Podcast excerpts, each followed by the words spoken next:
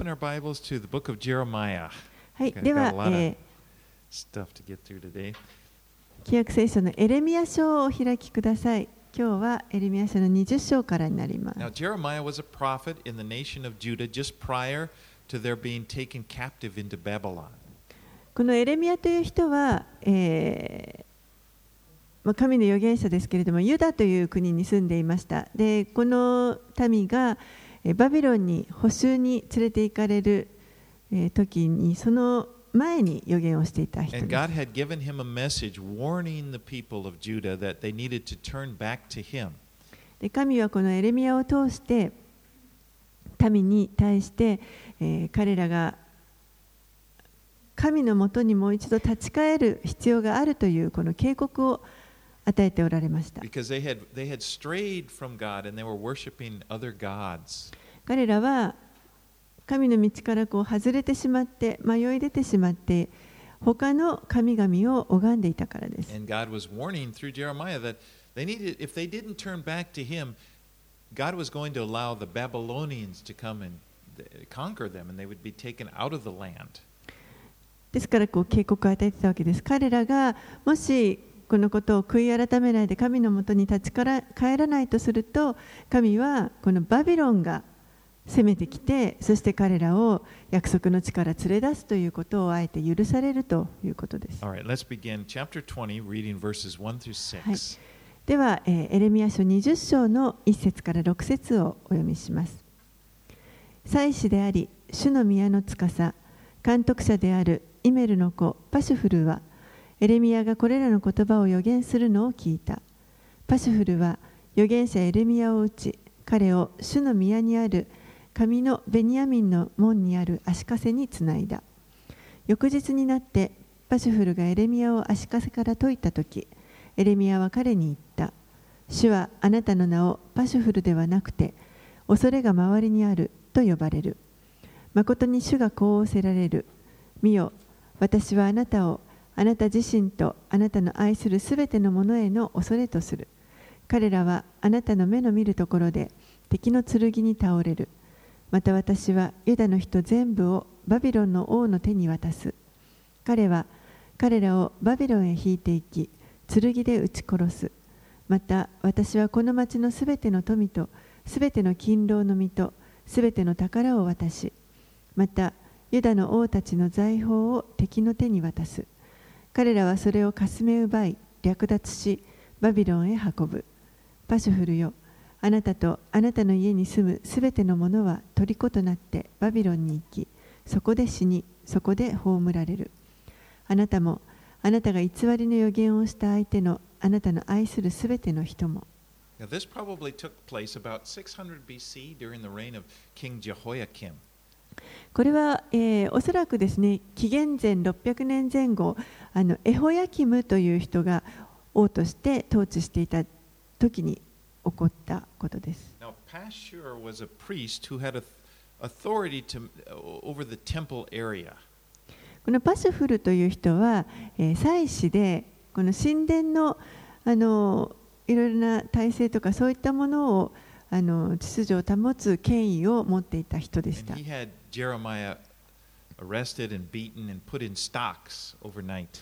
でこのパシュフルがエレミアをですねあのと捕らえてそして、えー、鞭打って足かせに一晩足かせにつないでおきました He thought that he could stop Jeremiah from speaking, but Jeremiah, just after he gets released, he, right away his, he returns with a strong message and he, and, he tells Pashur that his name is now going to be terror on every side. この足かせにつなぐことでパシュフルはエレミアが語っていたこのメッセージをやめさせられると考えたわけなんですけれどもでも足かせを解いた途端に彼は、えーやめるどころかですねさらにこのパシュフルに対してあなたの名前は恐れが周りにあると呼ばれるというふうに言う Because his name, Pashur, the name mean, meant freedom and peacefulness. So it's like uh, Jeremiah said, now you, your name is going to be terror on every side. So there's this stark contrast. パシュフルという名前は、えーこれはもともと自由と平安というその意味がありましたですからそれが恐れが周りにあるという名前になるというもう全くあの逆の名前に変わるということをここでエレミアが告げています。And he proph Jeremiah prophesies that Pashur himself will witness the terror as the Babylonians come and conquer the city, and he will be taken captive to Babylon. そしてここでエレミアが予言している。エレミアが予言しているのは、パシュフルは自分自身がそのバビロンが攻めてくる様子をあの見ることになる。そして彼自身もバビロンにあの捕囚として連れ連れて行かれると予言しています。He says, To Babylon you shall go, and there you shall die, and there you shall be buried, you and all your friends to whom you have prophesied falsely. あなたとあなたの家に住むすべてのものは虜となってバビロンに行き、そこで死に、そこで葬られる。あなたもあなたが偽りの予言をした相手のあなたの愛するすべての人も。So Pashur had been telling people that they would not be conquered by the Babylonians, that there would be peace. このパシュフルという人は民に対して、えー、彼らがバビロンが攻めてくることはないあの平安があるからということを、まあ、予言していました。Says, no, でもエレミアはそれそれは偽りの予言であると言いました。Because what, what he had done, Pashur had, had Jeremiah, it wasn't just the pain of being beaten. It was humiliation. He was treating Jeremiah like a false prophet. This is what we do to false prophets. And he was there in front of everybody, you know, uh, in the stocks. And now Jeremiah says, You are the one. You are the false prophet. And you're going to be exposed as a false prophet. パシュフルがやったこのエレミアを 叩いたりあの足かせにはめるということはこれはただ肉体的に痛めるというだけではなくてあの本当に屈辱を与える行為です。偽預言者に対してこういう屈辱を与えるというそれをこの公の前で民の前で行ったということなんですけれどもそれに対してエレミアはパシュフルにあなたこそ偽りの預言者であるとそれがこれから明らかにされるんだということを言い返しています。Okay, はい、7節から10節を読みします。主よあなたが私を惑わしたので、私はあなたに惑わされました。あなたは私をつかみ、私を思いのままにしました。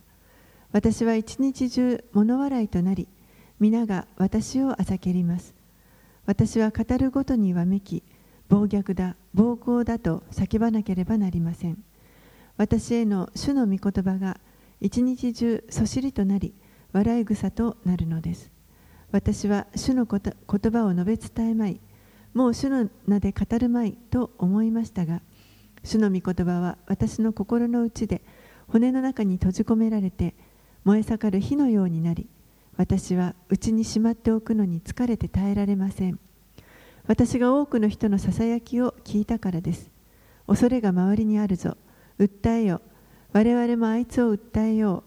私の親しい者も皆、私のつまずくのを待ち設けています。多分彼は惑わされるから、我々が勝って彼に復讐我々が彼に勝って復讐してやろうと。In these verses, Jeremiah complains to God. この箇所でエレミアは神に対して不平を述べています。You know, the, the trials, all these things that Jeremiah has been experiencing, they're, they're affecting him. さまざまな彼が直面していたあの試練だとか迫害とかそういったものが、まあ、彼にあの影響を及ぼしています。そしてもう心をこう注ぎ出して主に訴えています。Says,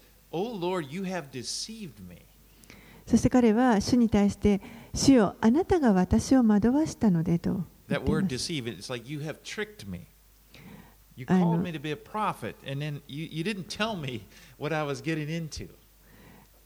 この惑わす、もしくはそそのかすという意味ですけれども、あなたが私を預言者として召されたのに、私がそその時にそこからどういう道を取らなきゃいけないかということを何も教えてくださらなかったじゃないですか。エレミアの働きというのは本当にあの簡単なものではありませんでした。You know, is, you. 事実私たちが主に仕えようとするときにあのそれはいつもこう困難があります。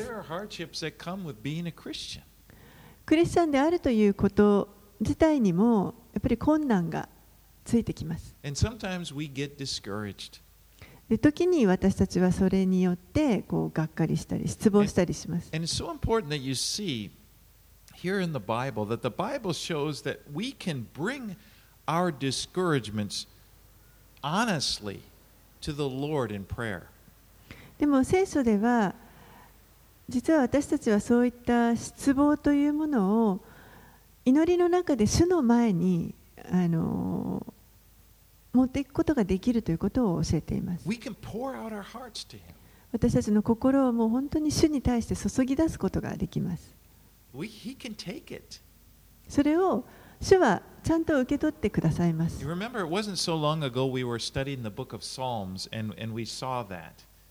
えーそんな前ではないと思いますけれども詩篇をここでも学びましたけれども、えーその中にもたくさんそういう姿を見ました。So, sometimes this psalmist would write and he didn't understand what was happening to them. And, he, and, and there were complaints there, complaints against God. 詩篇の作者が時にこう自分の目の前で起こっている出来事をもう全く理解できずにそのことに対して本当に神に不平をあの叫んでいるそういった詩篇もたくさんありました。ヨブもそうですね。ヨブも神に対して不平をあの叫びました。As did Moses, as did Elijah. モーセもそうですし、エリアもそうです。You know, it's like it hurts. it hurts God. でそれは、まあ、もちろん神をあの悲し傷つけてしまうことですけれども。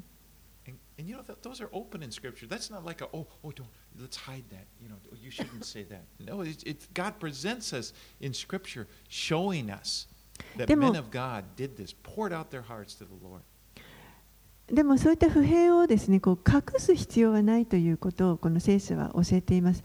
彼らはみんな、この神に仕える者たちがみんなそのように、あの不満や不平を抱えたときにそれをもう心の内を全て神に注ぎ出している姿が聖書の中で教えられています。ダビデは言いました、詩篇の62編の8編で、あなた方の心を神の見前に注ぎ出せ。You know, it's, it's, it's better to complain to the Lord than to complain to people. あのー不満はですね、人に言うよりも神にぶつけた方がはるかにいいです。主はそれを受け取ることができます。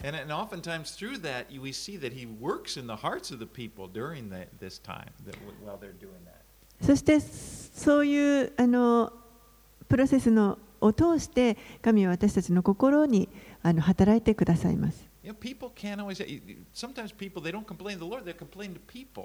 And it's like they'll bring people. You know, it's just it doesn't do good. 時にあの人が主ではなくて人に対してこう自分の不満をあの訴えたりすることがありますけれどもでもそれはあの決してそれで何か事態が良くなるわけではないと思います.でも主はちゃんとそれを受け止めることが Peter お said, できになりま1す Peter 5 7, cast your cares upon the Lord because he cares for you. ペテロは第一ペテロの手紙の5章7節でこう言っていますあなた方の思い煩いを一切神に委ねなさい神があなた方のことを心配してくださるからです Well, Jeremiah, he, he, he describes his dilemma. エレミアは.ここで自分のこのジレンマをあの、まあ、う打ち明けているというか書いています。Dilemma. Dilemma. Oh, wow. That's it's a, he says God's word is like a fire. It's it's like a fire in his heart. He he he's unable to resist. you know, this urge to speak it. 神の言葉がもう彼のエレミアの心の中で火のように燃えていてもうこの言葉を語ることを拒みきれない状態になっていますでも語ると彼はあざけられたり迫害を受けたりするわけです。人々は彼のメッセージをバカにします。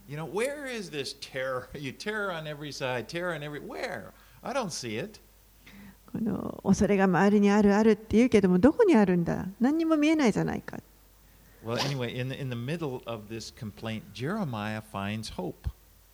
でもその不平の中でただ中でエレミアは希望を見出しています、Let's read 11 through 13.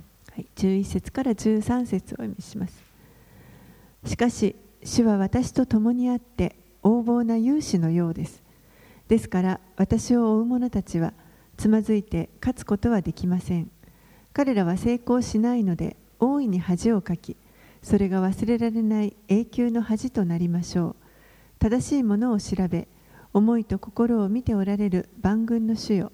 あなたが彼らに復讐されるのを私に見せてください。あなたに私の訴えを打ち明けたのですから。主に向かって歌い主を褒めたたえよ。主が貧しい者の命を悪を行う者の者どもの手から救い出されたからだ。So Jeremiah tries to encourage himself in, in what he knows the Lord to be. He says, God is a deliverer. He's going to deliver me.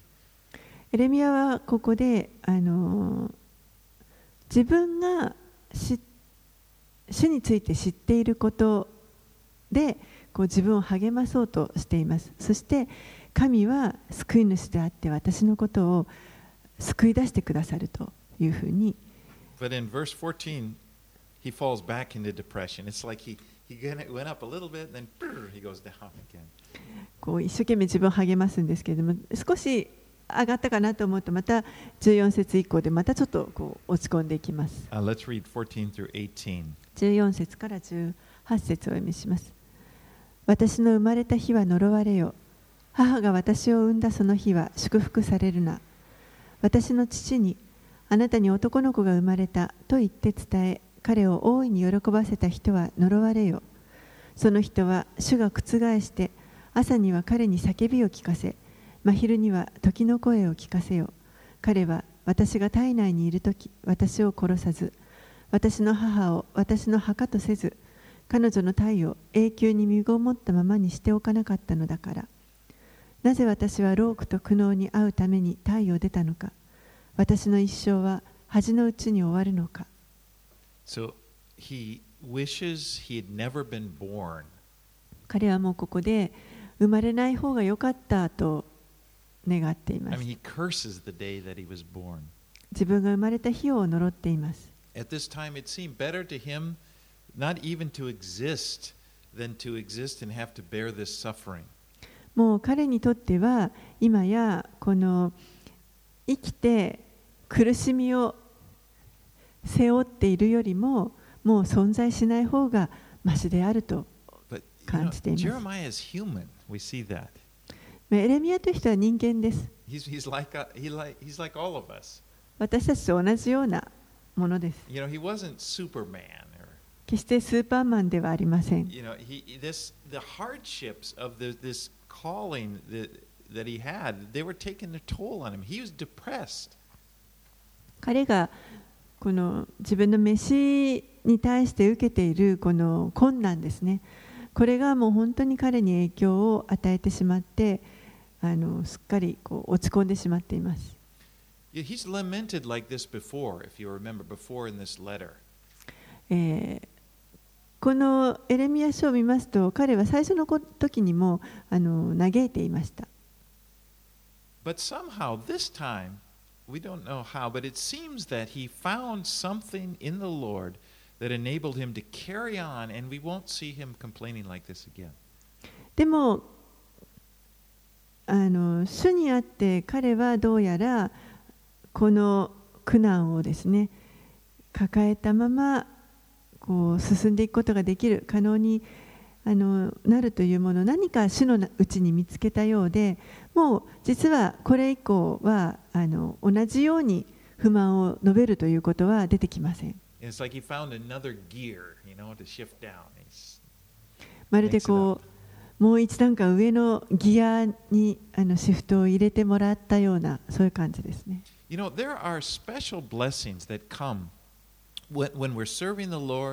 And we experience the, the hardships that come with serving the Lord, and but we go through them. 私たちが主に仕えるときにあの祝福というものが来ます。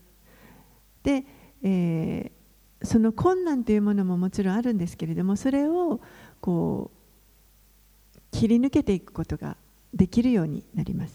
Because we're forced to rely, with the hardships make us, for, they force us to rely upon the Lord in a way which, which we hadn't before. And we, we come to know the Lord in deeper way than we did before.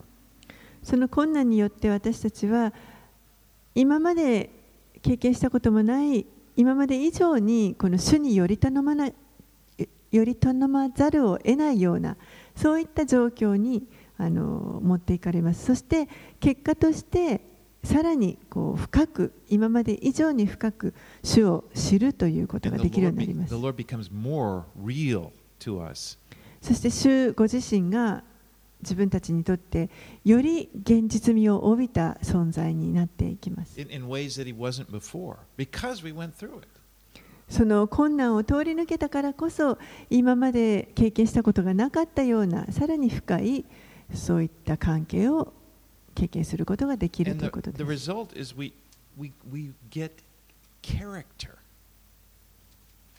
そして結果としてこう人格がこう練られます。You know, I, I, I just, th- this morning, morning, you know, in Romans 5, verse 4, he talks about endurance, and he said, Endurance produces character, and character produces hope, and hope does not disappoint. Uh, that's Romans 4, 5, 4, and 5. Read that. えーローマ人の手紙の5章の4節5節ですね、えーその前から観難が忍耐を生み出し忍耐が練られた品性を生み出し練られた品性が希望を生み出すと知っているからですこの希望は失望に終わることがありません God works, always works in the life 神はご自身のこのしもべたちに対して、生徒たちに対して、いつも働いてくださっています。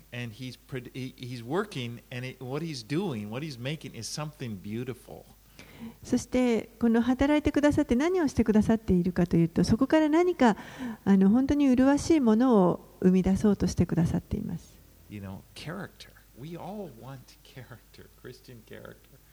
私たちはこの品性とか人格ですねクリスチャンとしての素晴らしい人格品性というものをあの欲しいと思うと思います。So, you know, when you're in a difficult time, realize that and get hope. ですからあのそういった困難に直面した時にはそのことを思い出してそして希望をいただいてください And hold on to the Lord. もう本当に主にとにかくしがみついていてください。Yeah, okay, let's move to chapter 21 and let's read verses 1 and 2. はい、では21章に入って1節2節をお読みします。主からエレミアにあった御言葉ゼデキヤ王はマルキアの子パシュフルとマーセヤの子祭司ゼパニアをエレミアのもとに使わしてこう言わせた。どうか私たちのために主に尋ねてくださいバビロンの王ネブカデレザルが私たちを責めています主がかつてあらゆる苦しい見業を行われたように私たちにも行い彼を私たちから離れ去らせてくださるかもしれませんから The book of Jeremiah, uh, one thing you need to understand, it doesn't always follow a chronology. えー一つ覚えておいていただきたいのはこのエレミア書というのはあの必ずしも年代順にいろいろと書かれているわけではないということです。Because oftentimes chapters are not organized in a chronology, they're organized according to subject matter.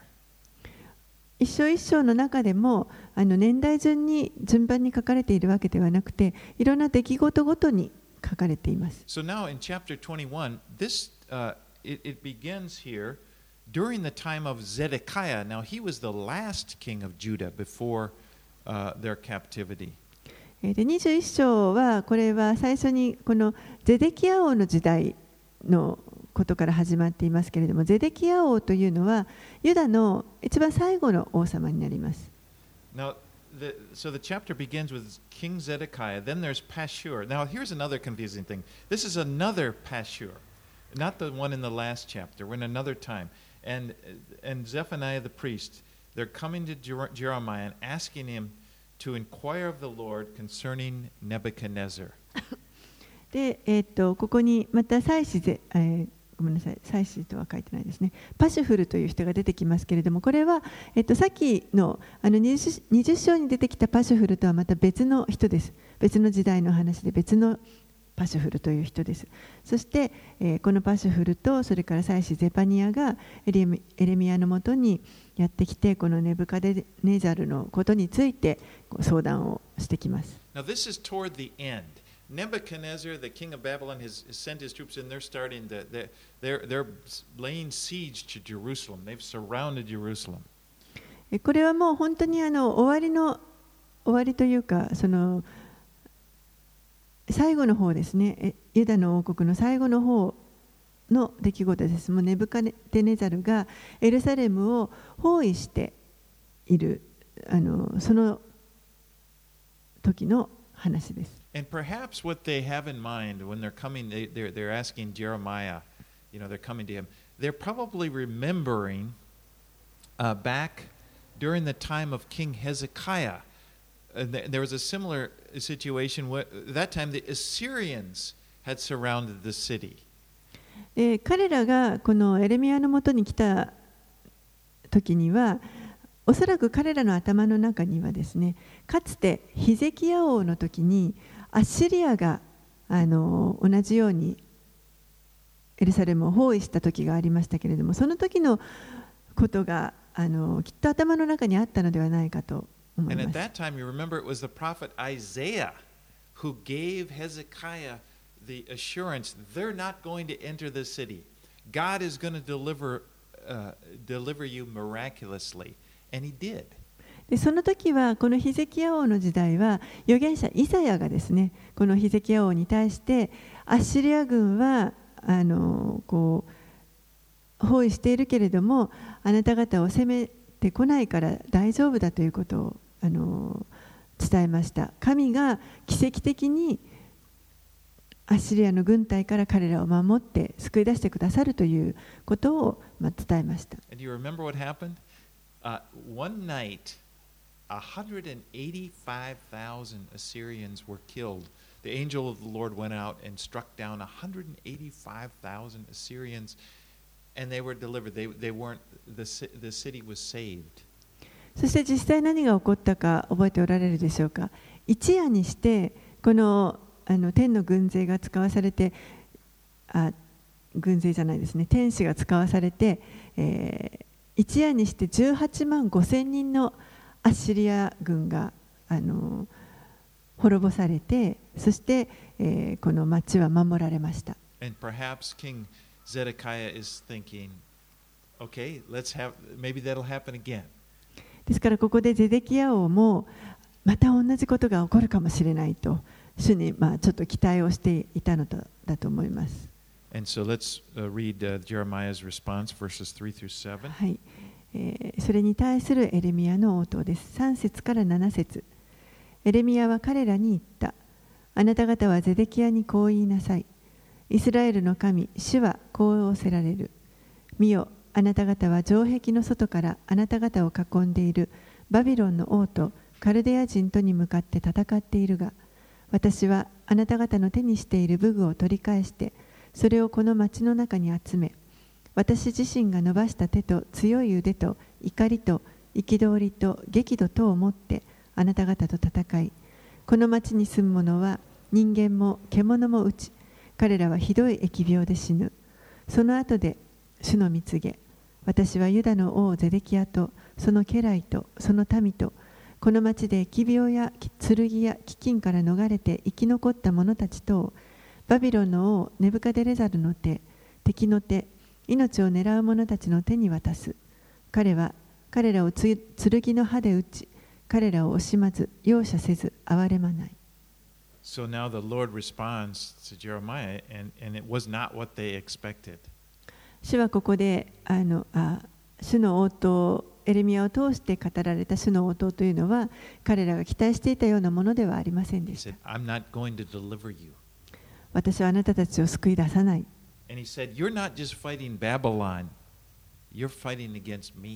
そしてあなた方はバビロンと戦っているのではなくて私と戦っているのだと言われます。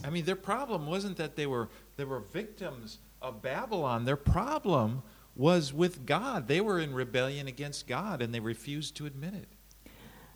彼らはあの単にバビロンの,あの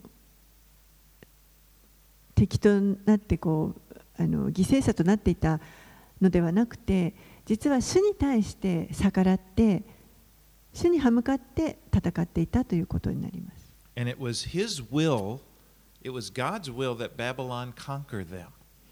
ですからバビロンが彼らを生命滅ぼすというのは、これは実は神の御心でした。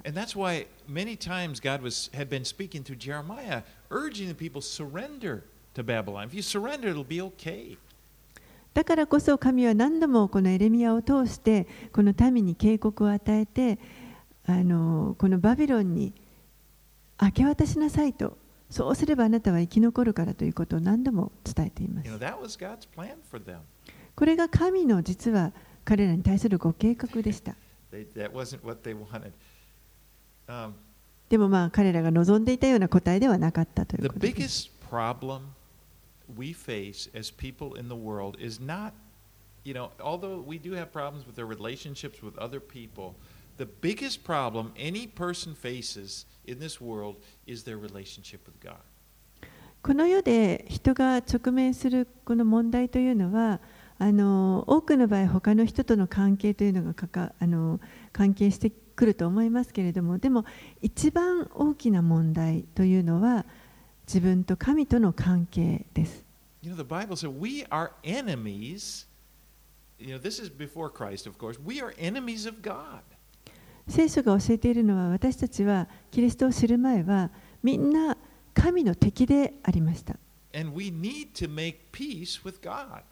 ですから私たちは神とこのへ平和を結ぶあのなんていうんですかね和平を結ぶというんですかね必要がありました。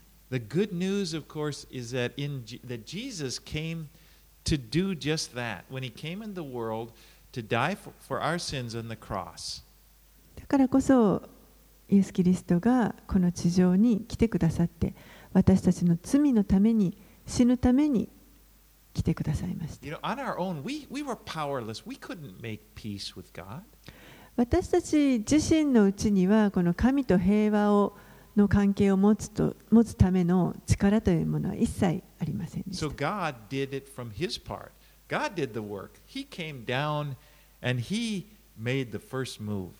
ですから神の方がそのことをしてくださったわけです。神からまず動いてくださって。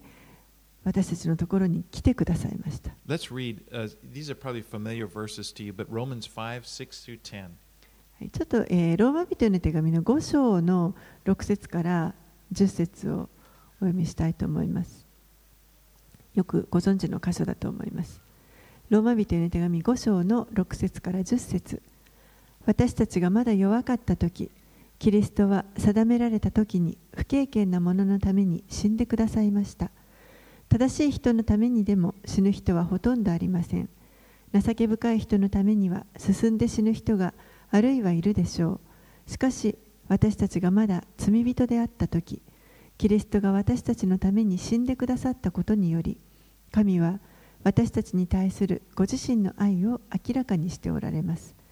ですから、今すでにキリストの血によって義と認められた私たちが、彼によって神の怒りから救われるのはなおさらのことです。もし敵であった私たちが御子の死によって神と和解させられたのなら和解させられた私たちが彼の命によって救いに預かるのはなおさらのことです Wow, that is good news. これは良い知らせです Okay, let's get back to Jeremiah here. Let's read it 8 through 10, はい verses Yeah. of chapter 21. エレミヤ書21章に戻って8節から10節をお読みします。あなたはこの民に言え、主はこう仰せられる。見よ、私はあなた方の前に命の道と死の道を置く。この町にとどまる者は、剣と飢饉と疫病によって死ぬが、出てあなた方を囲んでいるカルデア人に下る者は、生きてその命は彼の分取り物となる。なぜなら私は幸いのためにではなく災いのためにこの町から顔を背けるからである主の蜜げこの町はバビロンの王の手に渡され彼はこれを火で焼くであろう So now Jeremiah speaks to the people, telling them that it's God's will for them to surrender to the Babylonians. ここでエレミヤはこの民に対して彼らがこのバビロンに明け渡されてしまうというのは、これは神の御心であるということを告げています。That that like a, like もうなんかまるでこう反逆の行為のように聞こえるかもしれません。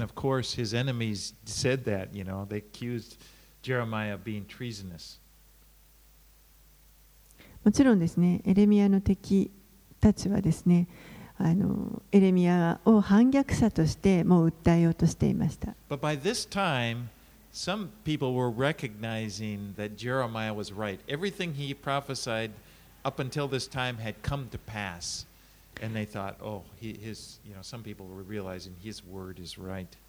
けれども実はここまでのところでエレミアがずっと今まで語ってきた予言してきたことというのがあのー。その通りになっていたのである人たちはいやエレミアが言ってることは正しいかもしれないというふうに気づき始めています。Remember back when they, before they, they believed that they could get help from the Egyptians and they were having hope. Well, the Egyptians will save us, the Egyptians will save us. Jeremiah said, no, the Egyptians won't even come and help you. And as it turned out, Jeremiah was right. この前にですね実はユダの人々は、えーエジプトに助けを求めようとしていました。でエジプトに向かって助けを求めていたんですけれどもで彼らがきっと来て助けてくれるに違いないと言ってたんですがエレミアはそれに対していやそんなことはない。エジプトは助けに来ないということをあの予言していました。そして実際にその通りエジプトは一切助けに来ることがありませんでした。Right, 11 11節から14節をお読みします。ユダの王家のために主の言葉を聞け。ユダダビデの家よ、主はこう仰せられる。朝ごとに正しい裁きを行い、かすめられているものを虐げる者の手から救い出せ。さもないとあなた方の悪行のために私の憤りが火のように燃えて燃え尽きす燃え尽き、えー焼き尽くし消す者はいない。ああ、この谷に住む者、平地の岩よ、あなたに言う死の蜜げ。あなた方は、誰が私たちのところに下ってこよう、誰が私たちの住まいに入れようと言っている。私はあなた方をその行いの身に従って罰する。主の蜜げ。また私はその林に火をつける。火はその周辺をことごとく焼き尽くす。So now these are words, again, remember, he's talking to Zedekiah, King Zedekiah. And he says to him, Execute justice in the morning, deliver from the hand of the oppressor him who was robbed. ここであのエレミアが語っている言葉というのはこのゼデキア王に対して語られている言葉です。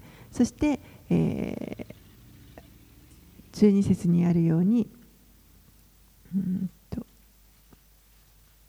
朝ごとに正しい裁きを行いかすめられているものを虐げる者の手から救い出せと。You know, uh, one of the basic responsibilities of the civil government is the application of justice, to be just. And it, it, it is, it's apparent that they were not just. They were not exercising justice. この町のあの市政政府ですねはあの責任として 正しいことを行う正義を行うというその責任があります でも明らかにここで、えー彼らは正しいことを行っていないかったということが分かります right, let's go to chapter 22 and 1 through 9. はい、では22章に入って1節から9節をお読みします。主はこう仰せられる。ユダの王の家に下り、そこでこの言葉を語って、いえ、ダビデの王座についているユダの王よ、あなたもこの門のうちに入ってくるあなたの家来、あなたの民も主の言葉を聞け。主はこう仰せられる。公義と正義を行い、かすめられている者を虐げる者の手から救い出せ。在留異国人、みなしご、やもめを苦しめたり、いじめたりしてはならない。また罪のない者の血をこのところに流してはならない。もしあなた方がこの言葉を忠実に行うなら、ダビデの王座についている王たちは、車や馬に乗り、彼らもその家来、その民も、この家の門のうちに入ることができよう。しかし、もしこの言葉を聞かなければ、私は自分にかけて誓うが、主の蜜げ、この家は必ず廃墟となる。誠にユダの王の家について主はこう仰せられる。あなたは私にとってはギルアでレバノンの頂き。しかし必ず私はあなたを荒野にし、住むものもない町々にする。私はあなたを責めるため、おのおの武具を持つ破壊者たちを準備する。彼らは最も美しいあなたの杉の木を切り倒し、これを火に投げ入れる。多くの国々の民がこの町のそばを過ぎ、彼らが互いに、なぜ主はこの大きな町をこのようにしたのだろうと言うと、人々は彼らが彼らの神、主の契約を捨て、他の神々を拝み、これに仕えたからだと言おう。So he begins and he says, Go down to the house of the king of Judah and speak this word. えーユダの王の家に下り、そこでこの言葉を語って言えと And す。this is speaking to Zedekiah. And again, Zedekiah was the last king of Judah. これもまたあのゼデキヤ王のことですけれども、このゼデキヤ王という人はユダの最後の王様になります。And so it's interesting, right up until the end, God is holding out the chance for them to repent. ですから、えーこの最後の最後の時まで神は民が悔い改めることができるようにその機会を与えてくださっていました。 Verse 4 For if you will indeed obey this word, then there shall enter the gates of this house kings who sit on the throne of David, riding in chariots and on horses, they and their servants and their people. 4節はもしあなた方がこの言葉を忠実に行うならダビデの王座についている王たちは車や馬に乗り彼らもその家来その民もこの家の門のうちに入ることができよう Now, this chapter, I have to say, it can get a little confusing with because they're, they're the names, so it's, it helps to sort of keep the kings in order. えこの章ではですねちょっと,、えっと混乱しやすいのはあの実は4人の王様の話が出てきますで、えーこの順番があのバラバラなのでちょっと混乱しやすいんですけれども But we'll, we'll, I'll try to keep it in order. But it starts, it begins by addressing Zedekiah. But now remember, he's the last of the, there are four kings talked about. He's the last one. But it starts by talking about him. えー最初の話はこのゼデキヤ王なんですけれどもゼデキヤ王というのは先ほど言いましたように、えー一番最後の王様になります。Okay, well, actually, it even goes back a little further. It goes back to Josiah. Let's read verse 10. はい、ではちょっと10節をお読みします。死んだ者のために泣くな、彼のために嘆くな、去っていく者のために大いに泣け、彼は二度と帰って故郷を見ることがないからだ。So, him who is dead in that verse, that's referring to Josiah, who, who had been a very good king. この最初の死んだ者のために泣くなというあるこの死んだ者というのはえヨシア王のことになります。このヨシア王という人はとても良い王様でした。And then it says, Weep bitterly for him who goes away. For him who goes away, that refers to Jehoahaz. he was Josiah's son who succeeded, succeeded him as king. そしてその次の去っていくもののために大いに泣けとあります。この去っていくものというのが、えーヨシアの、えー息子であるエホヤハズという王様になります。Now, Josiah, King Josiah, had three sons. ヨシア王には実は3人息子がいました。The oldest one was Jehoiakim. で、一番上の長男はエホヤキムという人です。 But apparently, they didn't feel that he was suited to be king. So after Josiah died, he, he, the younger brother, the middle brother, Jehoiahaz, was put on the throne. でもどうやらこのエホヤキムはあのあまりこの王としての資質がなかったのかあの、まあ、 ヨシアが亡くなった後ですね、この長男ではなくて、真ん中の次男のエホヤハズが王となりました。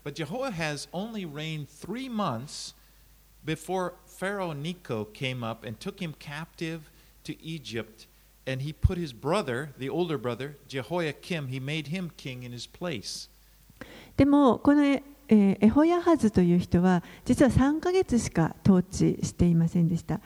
えーその後ですねあのエジプトのあのパロネコという人がやってきて彼をエジプトに連れ去っていきますそしてその後に、えー今度は彼の兄弟であるエホヤキムをこれはこのパロネコによってですねエホヤキムを王に立てられました And and then they, it, it even gets more difficult because another name for Jehoahaz was Shalom.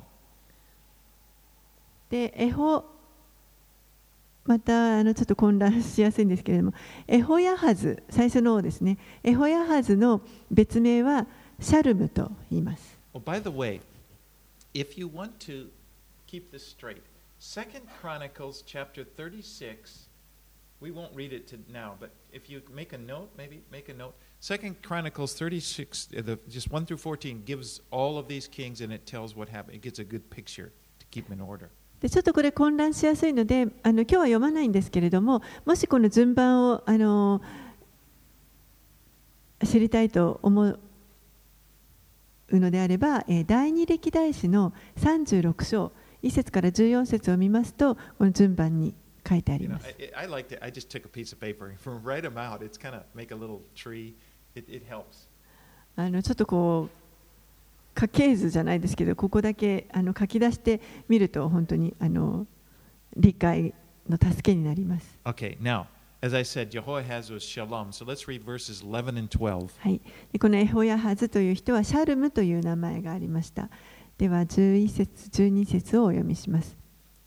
父ヨシアに代わって王となりこのところから出て行ったヨシアの子ユダの王シャルムについて主は誠にこう仰せられる彼は二度とここには帰らない。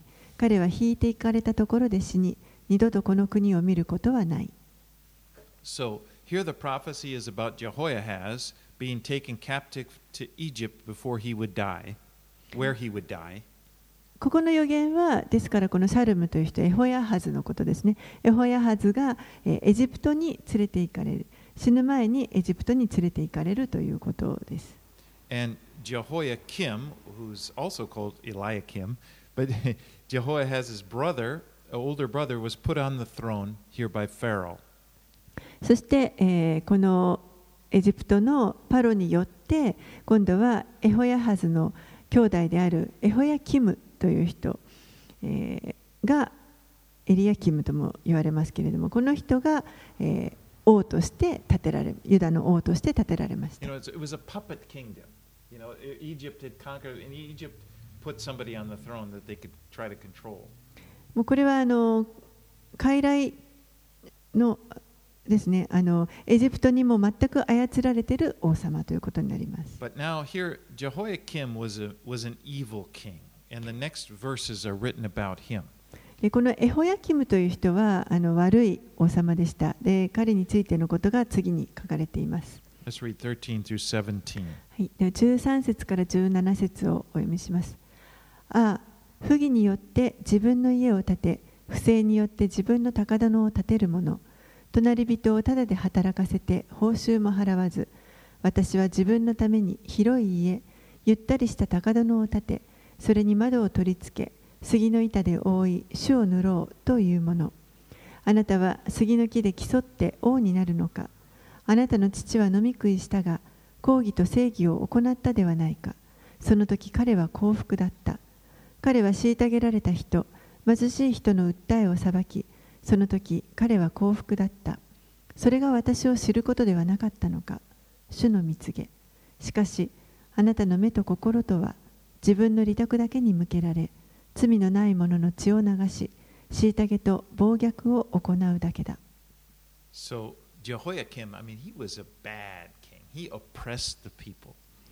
エホヤキムとしてはもう本当に悪い王様で人々をこう圧政していました。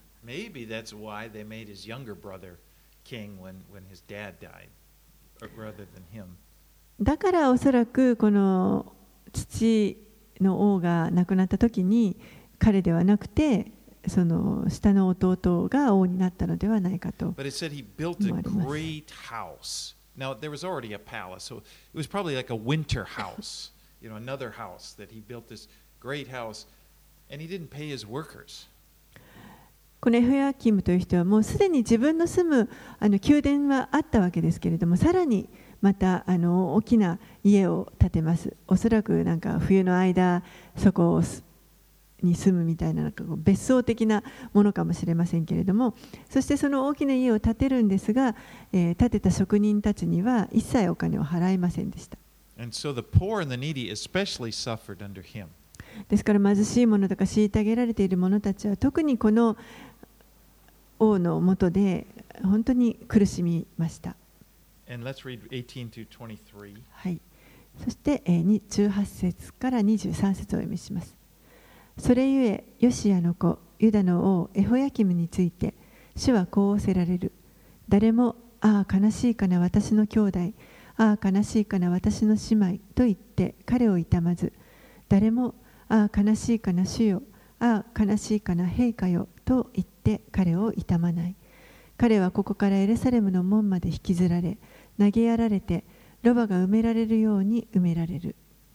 レバノンレバノンに登って叫び、バシャンで声を上げ、アバリムから叫べ。あなたの恋人は皆砕かれたからである。あなたが繁栄していた時に、私はあなたに語りかけたが、あなたは、私は聞かないと言った。私の声に聞き従わないということ、これが若い頃からのあなたの生き方だった。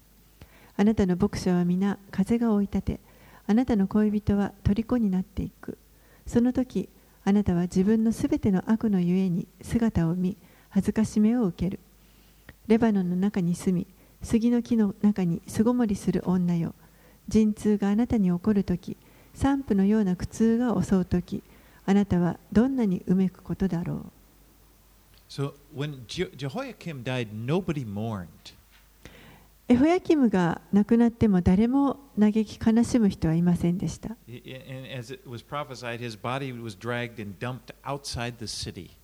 彼のこの遺体は引きずられて、そして町の外に投げやられると書かれています。you know it was it was fulfilled when in, in in the 11th year of his reign he stopped paying tribute now at that time he was under nebuchadnezzar at babylon he was kind of a puppet king he had to pay tribute but he stopped paying tribute uh, to babylon so nebuchadnezzar responded by coming down and besieging jerusalem and and during the siege they jehoiakim was killed and they threw his body over the wall えーそして実はこのことが実際にあのその通りに起こりました、えーエホヤキムがですねあの 自分の治世の11年目の時に当時あの、まあ、バビロンの今度はバビロンに操られていたわけですけれどもバビロンにずっと貢ぎ物を下げさあの納めていましたが11年目にそれを彼はやめました。やめた途端にネブカデネザルがエルサレムに入ってきてそこを包囲しそして彼は殺されてエホヤキムは殺されてもうあの城壁の外から彼の遺体は投げ出されました And his son, Jehoiakim's son, Jehoiachin, sounds like Jehoiakim, now there's Jehoiachin, succeeded him on the throne. そしてこのエホヤキムのあの後ですね、えー彼の息子のエホヤキンという人が、えー後を継ぐことになります。Now, he, he also has another name, uh, which makes it confusing Konaya. えーで彼の彼もまた別名であのエコヌヤという名前があります。Okay, now let's read uh, 24 through 30. はい、では24節から30節をお読みします。私は生きている主の蜜げたとえエホヤキムの子ユダの王エコヌヤが私の右手の指輪の印であっても私は必ずあなたをそこから抜き取りあなたの命を狙う者たちの手あなたが恐れている者たちの手バビロンの王ネブカデレザルの手カルデア人の手に渡しあなたとあなたの生みの母をあなた方の生まれたところではない他の国に投げ出しそこであなた方は死ぬことになる。彼らが帰りたいと心から望むこの国に彼らは決して帰らない。このエコノヤという人は蔑まれて砕かれる像なのかそれとも誰にも喜ばれない器なのか。なぜ彼とその子孫は投げ捨てられて見も知らぬ国に投げやられるのか。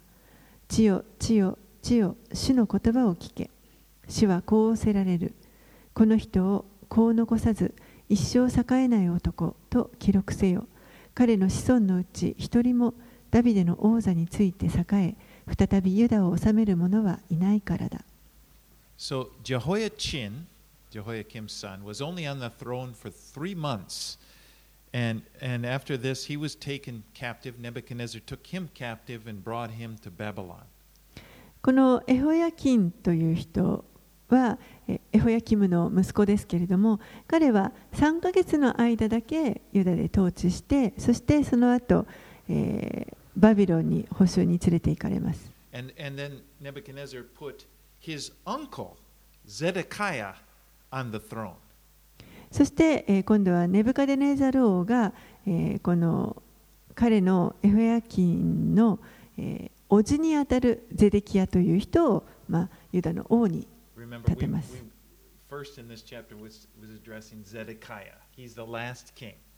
最初の時にあのゼデキアが出てきましたけれども彼が、まあ、一番最後の王様になります So Zedekiah now was also a son of Josiah. Okay? ゼデキヤも実はこのあの最初のヨシュア王の息子でした So we started with Josiah, then he had three sons, you know, and the, and the Jehoiakim, Jehoiahaz, and Zedekiah. And, you know, it was Jehoiahaz first, then Jehoiakim, and then now they returned, they go back up, and the uncle was on the throne. ヨシア王のヨシア王の息子にですねエホヤハズ、エホヤキム、そしてゼデキヤと3人息子がいたわけです。で、王になった順番はエホヤキムが最初です。エホヤキム、エホヤハズ、そして最後にあの ん違うエホヤハズが真ん中の人ですね。エホヤ.ハズが最初に王になって、エホヤキム長男がなって、そしてその息子がなった後にゼデキヤが王になったということです。書き出す.とよくわかると.思いますはい. Oh. ちょっとあの時間とってですね、なんか紙に書き出してみるとよくわかると思います。But anyway, here in verse 30, Jeremiah pronounces a curse on Jehoiachin and his descendants. えーこの30節のところを見ますと、ここでエレミアがエホヤキンに対して、エホヤキンとその子孫に対しての呪いの言葉を述べています。For none of his offspring shall succeed in sitting on the throne of David and ruling again in Judah. 彼の子孫のうち一人もダビデの王座について栄え、再びユダを治める者はいないからだ。So here, God promised that no blood offspring of Jehoiachin, also called Jeconiah, would reign over Israel. ですからここで神が約束されたのはこのエホヤキンもしくは、えエコーヌヤとも呼ばれますけれども、えー彼のこの血のつながった子孫はもうイスラエルを統治することはないということを宣言されています。Now, this is kind of important. Jehoiachin, he, wa- he was taken to Babylon and, and he would survive and live in Babylon. And his, great, his grandson, Zerubbabel, would be returning to the land when they were building with Ezra to rebuild the temple. 実はこれはあのちょっとあの重要な箇所になります。えーエホヤキンという人はバビロンに連れて行かれた後彼は生き延びます。そして、えー彼の孫にあたる人ゼルバベルという人がいますけれどもゼルバベルが、えーエズラと一緒に、えー今度70年経った後にエルサレあの戻ってきてそして神殿再建に携わります。ゼルバベルはその時総督でした。王様ではなくて総督です。あの当時のペルシャの帝国のもとにいました。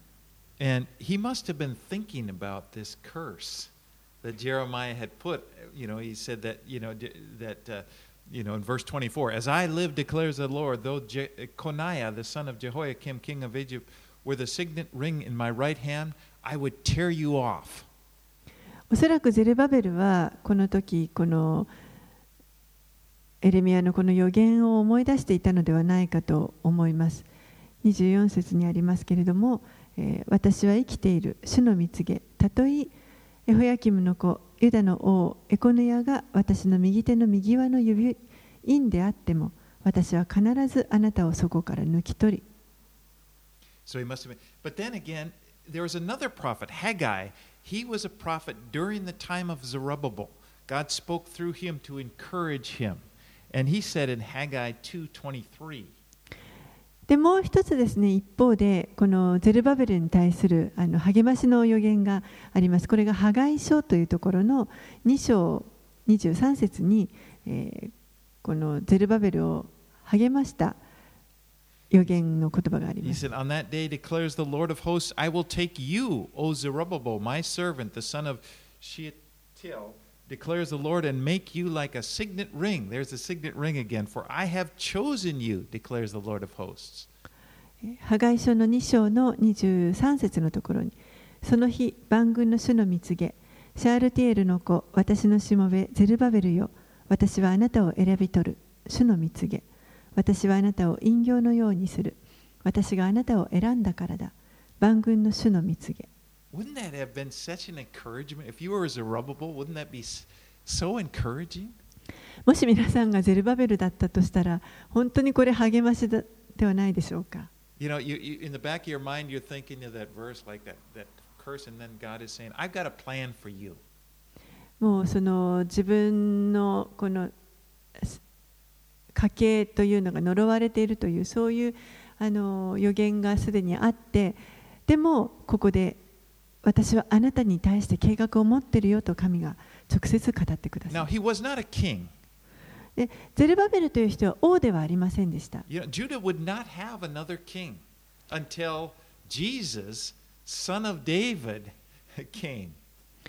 このユダの王国はもうゼレキアの後は、えー、実はこのダビデの子であるイエスが来られるまで王はいませんでした。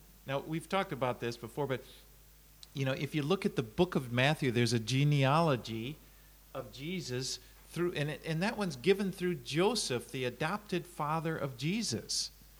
えーマタイの福音書を見ますとここにこのイエスの系図がキリストの系図が載っていますけれども、えーそれによりますと、えーイエス・キリストはヨセフの子というふうに書かれています。 And we see Jeconiah's name.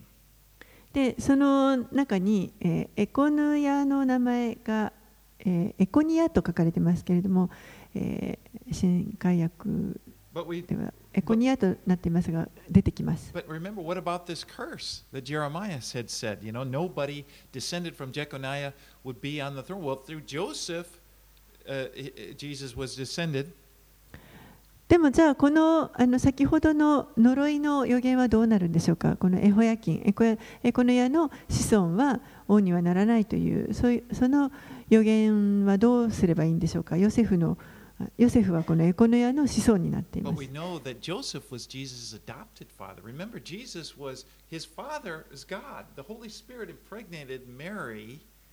でもあの私たちは知っていますけれども、ヨセフという人は血のつながった父親ではないということですね。イエスの本当のお父さんは父なる神であって、あのヨセフとの間に血はつながっていません。And then Luke gives a, another genealogy, and that genealogy is the genealogy of Mary um, uh, being. Um, it's, it's a genealogy of Mary. そして、えー、とルカの福音書を見ますと、こちらにもあのイエス・キリストの系図が載っていますけれども、こちらは今度は実はマリアの家系の系図になっています。And, there we see that it doesn't go through the line of it goes through Nathan, son of David, not through Solomon. So in, in the line of Mary, it doesn't go through Jeconiah. そして実はこのマリアの家系というのは、たどっていきますと、えーダビデの子のナタンの系列になっています。ソロモンではなくてナタンなんですね。ですから、このエコノや、まあ、エホヤキンの家系は通ってないということになります。So it's just the, the, the reason I bring all that, that it's a, the Bible is an amazing book. えーこのようにですね、聖書は本当に驚くべき書物だと思います。そして神の言葉というのは必ず成就します。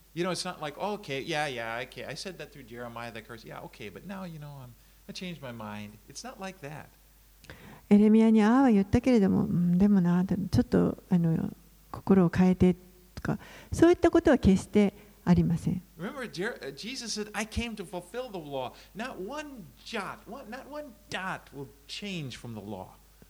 イエスが来られた時に立法の一点一角も失われることがないと言われました。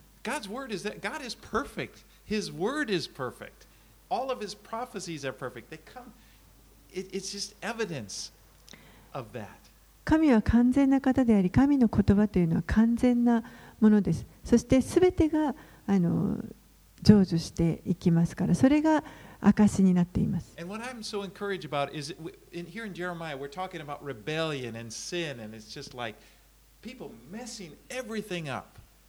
And yet God somehow works it out where his plan comes through.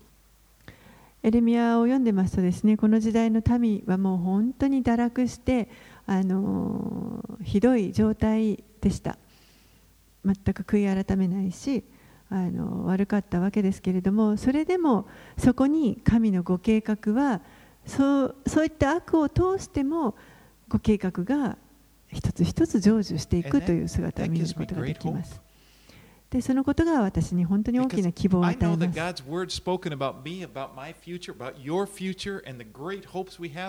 Is 神が私に対して私の将来についてのことまた皆さんや皆さんの将来についてのことも語ってくださったことはすべてこれは真実であって必ずその通りになるということに希望が持てます。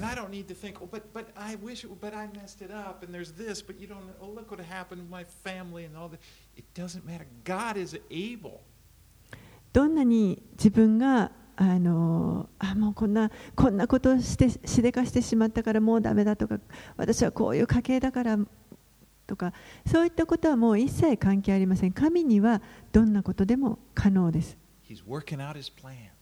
ご自身のご計画を行ってください.私たちのうちに良い.技を始めてくださった方は本当にこの真実に最後までそれを成し遂げてください。お祈りします。主はあなたは本当に偉大なるお方です。私たちはあなたの見前にひれ伏します。あなたの恵み、あなたの素晴らしさの前にひれ伏します。私たちは本当に偉大なるお方です。そしてあなたを私たちの父と呼ぶことができることを本当に光栄に思います。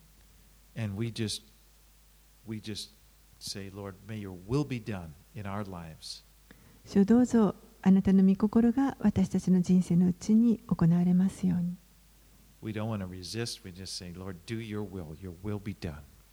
何も私たちはそれを拒みたくはありません。どうぞあなたの御心を行ってください.イエス様のお名前によってお祈りします.アーメン